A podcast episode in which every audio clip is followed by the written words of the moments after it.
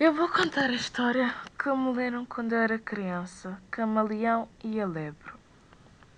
Camaleão e a Lebre. Era uma vez um camaleão e uma lebre. Eles eram grandes amigos. Dia eles começaram então a trabalhar nas suas caravanas, a carregar as suas peças, para poderem trocá-las por tecidos coloridos das outras vilas.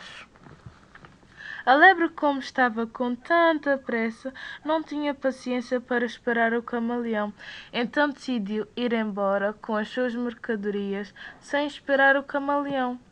Enquanto isso, o camaleão caminhava devagar com as suas mercadorias sem pressa.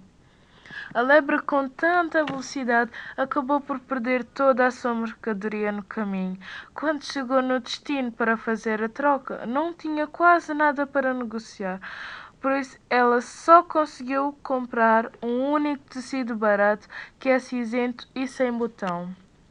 O camaleão devagarinho conseguiu levar toda a sua mercadoria e assim comprou vários tipos de tecidos coloridos. Por isso, a lebre usa sempre a mesma roupa e o camaleão está sempre a trocar de roupas bonitas e de diversas cores. História traduzida de Mandiga para português.